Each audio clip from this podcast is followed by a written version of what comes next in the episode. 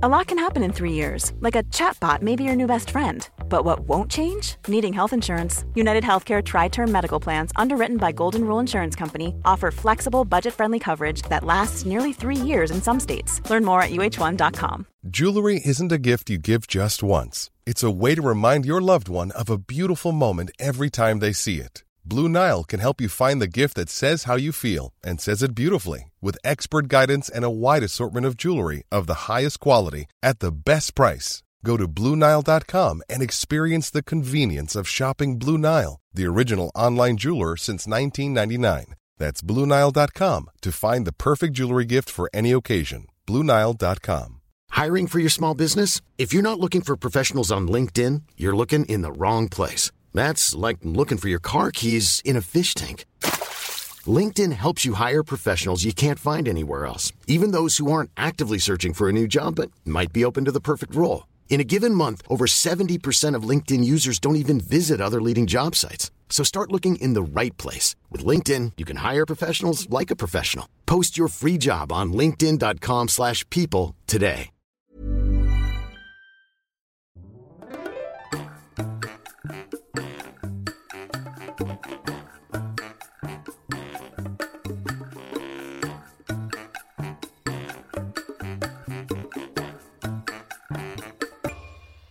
This podcast is brought to you by our patrons. If you are interested in becoming our patron, you can visit our webpage, patreon.com slash howtospanishpodcast. If you decide to support us, you will get a PDF with at least three of these sections grammar explanations, vocabulary, phrase of the day, comprehension questions, and references. Thank you to all of our supporters. Hola, ¿qué tal? Esto es How to Spanish Podcast. Yo soy David. Y yo soy Ana. Y yo soy Ashley. Y la frase del día es... Una acción vale más que mil palabras. Una acción vale más que mil palabras. Y esta es una frase muy común, ¿no? Yo creo que existe en varios idiomas, pero así se dice en español. Y escogimos esta frase porque en el tema de hoy vamos a hablar sobre cómo un viaje a un país extranjero para practicar otro idioma vale mucho más que otras cosas a veces. Y como la frase dice, a veces decimos cosas, pero nuestras acciones muestran otras cosas y las acciones son más poderosas que las palabras. Sí, así como escucharon, tenemos a una invitada especial con nosotros, a Ashley, y en un momento vamos a hablar con ella. Pero primero voy a decirles cuál es el tema de este episodio. Vamos a hablar sobre bilingüismo. Existe mucho vocabulario relacionado al tema de bilingüismo, porque en realidad hay palabras para decir cuántos idiomas puedes hablar.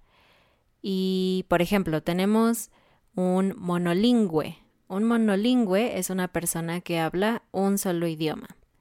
¿Y saben cuántas personas hablan un solo idioma en el mundo? El 40% de la población se estima que habla solo un idioma en el mundo. También tenemos a los bilingües, y creo que es la palabra más común, ¿no? Un bilingüe es una persona que puede hablar dos idiomas. Y, sorprendentemente, es más el número de personas que pueden hablar dos idiomas que un solo idioma, con el 43%. Y de allí nos vamos a los superhéroes, ¿no? Los trilingües, multilingües y políglotas. Un trilingüe habla al menos tres idiomas, un multilingüe habla por lo menos cuatro y un políglota habla cinco o más idiomas. Y los porcentajes para esto son el trilingüe, 13% de la población del mundo, multilingüe, el 3% de la población del mundo, y políglotas, más de 5 idiomas, solo 1% de la población del mundo. Cabe mencionar que para ser contado como bilingüe o trilingüe, multilingüe, políglota, debes de poder hablar el idioma fluido, no solo decir hola, adiós, quiero comida. Entonces, estas estadísticas obviamente son estimadas, es difícil realmente saber cuántas personas en el mundo pueden hablar eh, el número de idiomas, pero se estima de acuerdo a los países, a las relaciones que hay eh, sociales entre ciertos países. Entonces es una estimación un poco buena. ¿Y ¿cuáles son los países que son monolingües normalmente? Bueno, estadísticamente se cree y se sabe que los países que hablan inglés como su idioma nativo son los que la mayor parte de su población son monolingües. Estos países son, obviamente, Estados Unidos, Reino Unido, Australia y Nueva Zelanda. ¿Y por qué creen que sea esto? Pues porque el inglés es el idioma que domina el mundo, ¿no? No tienen realmente necesidad de aprender otro idioma, aunque eso es relativo, porque existen muchas comunidades de otros países en estos países, ¿no? No sé, comunidades coreanas, latinas, etcétera, y para tener una relación con ellos es importante aprender o conocer por lo menos su idioma. Y como dice Ana, esto es el motivo también por el cual la mayor parte de las personas que son bilingües se encuentran en la comunidad hispana dentro de Estados Unidos. Es decir, son las personas que pueden hablar inglés y español. Y otra buena parte se encuentran en los países de África con las personas que hablan francés y un idioma nativo de alguna región de África. No sé si tú tienes datos al respecto, pero creo que la mayoría de las personas que son trilingües, multilingües y políglotas se encuentran en el continente europeo. Al menos eso es lo que yo me imagino, porque es más fácil viajar de un país a otro en Europa y finalmente hay muchos idiomas muy cerca en distancia, ¿no?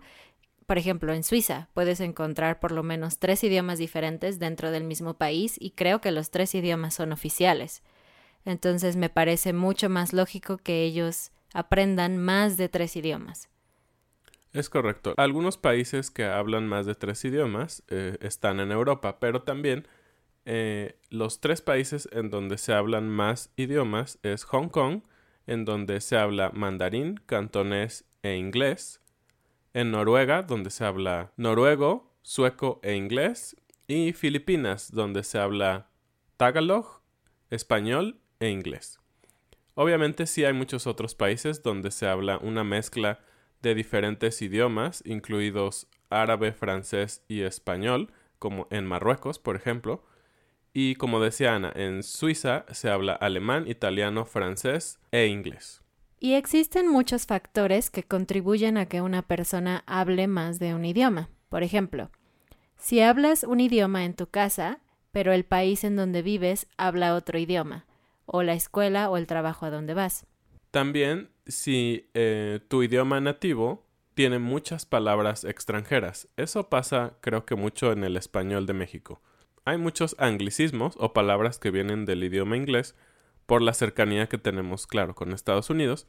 Y eh, eso provoca que las personas se vuelvan, se interesen en este idioma. Si vives en un país que tiene fronteras abiertas con otros países que hablan otros idiomas. Creo que es el tema muy claro de la Unión Europea, lo que decíamos. Puedes transitar libremente, pero cada que cambias de un país, que son como estados en México, son muy pequeños, puedes encontrar un nuevo idioma. Y también yo creo que la más común es cuando tu país o tu cultura de alguna forma está influenciada por otras culturas que obviamente hablan en otro idioma, lo cual es el caso en México también, porque finalmente tenemos todas las películas de Hollywood, música de Estados Unidos y de igual forma en Estados Unidos hay mucha gente en comunidades latinas y bueno, la influencia es compartida. Claro. Y por último, las últimas dos o tres tienen más que ver con el gusto. Claro, hay muchas personas que simplemente aman los idiomas, la gramática, y les gustan memorizar cosas, ¿no? Como números o como nuevas palabras. Entonces, no solo tiene que ver el tema cultural, sino también el gusto de cada una de las personas. Y lo más importante para nosotros es que ustedes nos platiquen por qué quieren ser bilingües, o si son trilingües, políglotas, escríbanos en los comentarios qué los motiva a estudiar español. Muy bien, pues vamos a comenzar la entrevista con nuestra amiga Ashley y voy a presentárselas un poquito. Ella ha sido mi estudiante por más o menos cuatro años y ahora nos está visitando en México por unas cuantas semanas. Ella nos está visitando en parte porque quiere estar en una experiencia de inmersión en español y bueno, muchas cosas que ella ya les va a decir. Entonces quiero empezar por preguntarle a Ashley o pedirle que nos diga un poco cuánto tiempo ha estudiado español, por qué y por qué está aquí en México. Hola, he estudiado español mm, al menos cinco años, pero cuando era niña estudié mm, un poquito en la escuela. Hace cinco años, antes de tener mi primer hijo, empecé a estudiar otra vez porque quiero conocer otros idiomas y conectar con otras personas en culturas diferentes. Fue un poquito difícil con los niños, entonces quizás si tú has estado por cinco años, quizás puedas hablar más rápido que yo, pero está bien porque para mí es importante disfrutar el proceso y paso a paso, un poquito y un poquito más y en tiempo um, es más fácil y ya. Estoy aquí en México con mi familia, con mi esposo Kevin y mis niños. Um, el mayor tiene, tiene casi cinco años y el bebé tiene casi dos años este verano. Y estamos aquí porque es muy importante para mí a tener una experiencia inmersión y vivimos en los Estados Unidos y hay mucha gente en nuestra mm, ciudad y barrio que habla español, pero ellos también hablan inglés. Es difícil a encontrar oportunidades donde no puedo usar inglés si es difícil para mí. Entonces, aquí en México es mejor para mí, para nosotros, a mejorar nuestro español, porque no podemos usar inglés si una conversación es difícil. Y es buena práctica y muy divertido. Y también es bueno para mis niños y especialmente Kaden, mi hijo grande, porque él ha empezado a hablar un poco más con la gente aquí y es muy emocionante para mí. Ashley y yo tenemos una historia larga. Llevamos conociéndonos, no sé, cuatro años, cuatro años y medio, algo así. Y ella empezó como mi estudiante cuando yo trabajaba en una plataforma que se llamaba iTalki. Ahora solo estoy en Verbling. Y em, empezamos a hablar y realmente no sé por qué le gusté o no sé por qué le caí bien, pero empezamos a tener clases con más regularidad. Y es muy gracioso porque, como les dijo, ella tenía a su hijo muy pequeño en ese entonces, entonces nuestras clases casi siempre eran sin cámara, porque pues ella estaba ocupada con el bebé y cosas así, entonces realmente no nos veíamos mucho, solo hablábamos.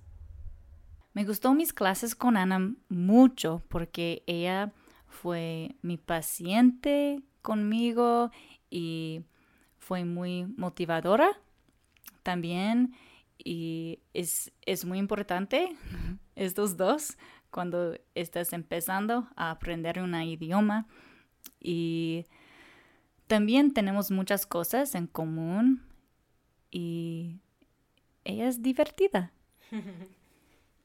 Muchas gracias. sí, entonces nosotros hablamos mucho no solo sobre las clases, sino sobre nuestra vida, obviamente en español. Y finalmente nos volvimos amigas y yo le dije que si ella quería venir a México podía visitarme. Y muchos años después, ella tuvo la oportunidad con su esposo de viajar aquí a México y me preguntó si podía visitarme. Y le dije, sí, claro que sí. Entonces ahora están aquí y estamos pasando un tiempo muy, muy divertido y creo que ella y su esposo y sus hijos están aprendiendo mucho español y como dijo, está teniendo muchas oportunidades de escuchar y practicar. Y estas oportunidades a veces han sido, creo, muy emocionantes para ti, ¿no? Pero a veces un poco frustrantes. ¿Quieres decirnos cómo te sientes? Sí, ha sido muy divertido y frustrante también, por supuesto. Estoy agradecida por esta oportunidad, por mi esposo, a traernos aquí y también por nuestros amigos. Es frustrante porque obviamente es difícil entender todas las cosas que las personas hablan. Es muy, muy rápido y obviamente yo hablo muy despacio. Esta experiencia me ha ayudado a mejorar mi habilidad de entender y esta experiencia me ha hecho um, salir de mi zona de comfort y he sido más valiente que nunca. Ashley, y a pesar de todos estos problemas o dificultades que puedes tener para entender a los nativos cuando hablan a una velocidad promedio, así como nosotros, no, no es cierto, cuando hablan muy rápido, ¿recomendarías hacer algo así? ¿Para ti es algo que ha agregado valor en aprender español? Sí, definitivamente sí. Um, hacer clases es muy importante y mm, se, prepara para hacer conversaciones y entender las reglas del idioma, pero a estar en una comunidad para inmersión no hay una comparación. Es lo mejor. Sí, totalmente. y quiero preguntarle a Ashley, pero también quiero decirles que, por ejemplo, cuando yo fui a Estados Unidos un tiempo con mi familia, recuerdo que yo pensaba que mi inglés era bueno y avanzado, pero a veces no podía entender las cosas simples, como por ejemplo estar en la mesa y ordenar comida o pedirle a alguien pásame la sal o pásame el pan, porque nunca había practicado cosas simples, cosas de todos los días. Quizás en mi clase había hablado sobre el trabajo o sobre los deportes, cosas así, pero nunca había experimentado vivir una vida normal completamente en otro idioma, en inglés, ¿no? Desde levantarse, ir al baño, cocinar, limpiar, cosas muy, muy, muy simples. No sé si tú piensas que eso ha sido interesante. Sí, un, un ejemplo es nos disfrutamos un juego con cartas se llama Sequence y es muy divertido. y hay unas cosas que dices en el juego. Por ejemplo, tu turno o tú vas o come la carta. Y en una clase probablemente no vamos a hablar acerca de cosas así. Pero aquí en la vida normal, sí, yo mm, hablamos acerca de estas palabras. ¿Y tienes algún otro ejemplo, Ashley, aparte de con nosotros? Sí, estaba en un, supermercado y quería comprar algunas cosas y la mujer que estaba ayudándome fue muy difícil a entender. Ella hablaba muy rápido y me, preguntó ah, una cosa acerca puntos y una carta y no sabía nada. Tenía buena suerte porque mi amiga estaba conmigo y es una cosa muy sencillo, pero imposible para mí en, el momento. Un uh, otro ejemplo, otro ejemplo, perdón, es ordené comida de un taquero y tenía una lista, entonces fue más fácil, pero eh, fue un, logro para mí porque él me entendió y, y sí, los tacos fue muy buenos. y para cerrar con el tema del bilingüismo, quiero decirles que yo no estoy de acuerdo cuando la gente dice que para ser bilingüe tienes que hablar perfectamente los dos idiomas. Yo creo que no, porque depende de tu meta. Si tu meta es hablar con tu comunidad y que ellos te entiendan y tú entenderlos a ellos, yo creo que cuando lo logras eres bilingüe, aun si todavía necesitas estudiar más, aun si te falta estudiar gramática, aun si cometes errores, yo creo que ya eres bilingüe. Depende mucho de tu meta y de lo que tú consideras que es ser bilingüe, porque seamos honestos, tenemos más de una meta. Muchas veces tu única meta no es ser bilingüe, tienes otras metas como criar a tus hijos o tu trabajo, no sé, y no tenemos suficiente tiempo para todo. Por eso yo creo que ser bilingüe es personal y la definición de ser bilingüe puede ser diferente para diferentes personas. Ashley, ¿tú qué piensas sobre lo que dijo Ana? ¿Y hasta qué punto quieres llevar a tu familia a ser bilingüe como tú? Supongo que mi meta es que yo, que yo pueda hablar más cómodamente, sin pausas, sin hablar muy lentamente y quiero poder entender la mayoría de las conversaciones entre personas que hablan español, por ejemplo, en Starbucks, en Subway, cualquier lugar. Y yo sé que siempre voy a tener un acento y está bien para mí, solo quiero hablar y entender. Y por mis hijos, quiero que ellos también pueden, pueden hablar y entender la mayoría de las conversaciones normal. Y también quiero que podamos leer y escribir español. Y yo estoy súper sorprendida porque en este viaje he visto cómo Ashley y su esposo hablan con sus hijos mucho en español y les dicen cosas como, cuidado, ¿quieres agua? ¿Quieres más? Cosas así que parecen realmente simples, pero no lo son porque los niños entienden perfectamente cuando les hablan en español algunas cosas. Y para mí es muy, muy sorprendente porque a pesar de que Ashley es avanzada, pero todavía necesita estudiar más, ella puede hablar con sus hijos y sus hijos pueden entender y responder. Eso es invaluable, yo creo. Sí, sin duda es muy interesante cómo ellos pueden entender completamente en español y aunque a veces no responden en español, es una conversación bilingüe, como estamos hablando. Ashley habla en español y los niños contestan en inglés. Ellos pueden cumplir lo que está pidiendo mamá sin ningún problema. Bueno, muchas gracias por escucharnos y muchas gracias Ashley por participar con nosotros. Yo sé que se requiere mucho valor para hablar frente a muchas personas en otro idioma, pero muy bien, muchas gracias. Y gracias a ustedes. Adiós. Adiós, Adiós. hasta pronto.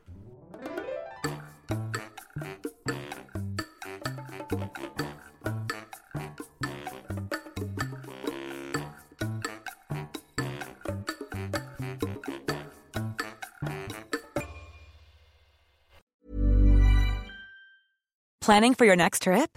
Elevate your travel style with Quince. Quince has all the jet setting essentials you'll want for your next getaway, like European linen, premium luggage options, buttery soft Italian leather bags, and so much more. And is all priced at 50 to 80% less than similar brands.